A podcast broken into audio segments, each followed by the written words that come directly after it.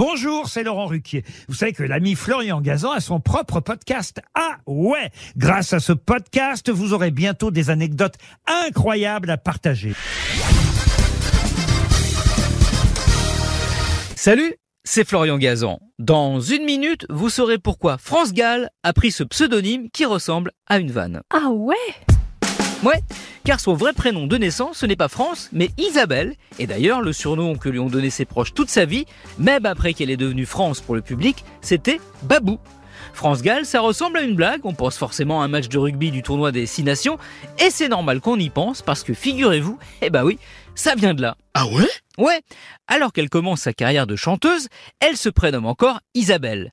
Petit souci, une autre artiste, blonde aux yeux bleus en plus, cartonne à l'époque. Et pour cause, elle vient de remporter le Grand Prix de l'Eurovision en 1962. Son nom, Isabelle Aubray.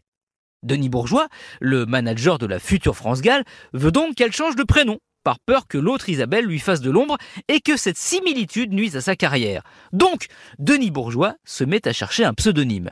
Et, lui qui est un grand fan de rugby, a le déclic après une soirée un peu arrosée. Isabelle s'appelle Gall, France Gall, alcoolisé comme il est, ça le fait marrer.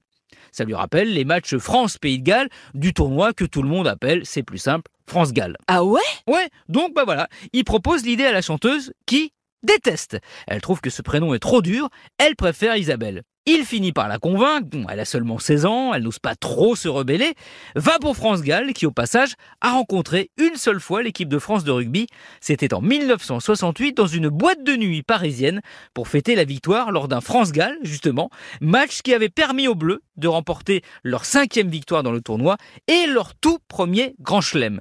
D'ailleurs, le jour de sa disparition, le 7 janvier 2018, la Fédération française de rugby lui a rendu hommage en tweetant, je cite, il y a eu beaucoup de France Gall, mais il n'y avait qu'une France Gall.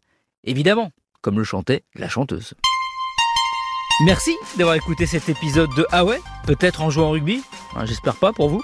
Retrouvez tous les épisodes sur l'application RTL et sur toutes les plateformes partenaires. N'hésitez pas à nous mettre plein d'étoiles et à vous abonner.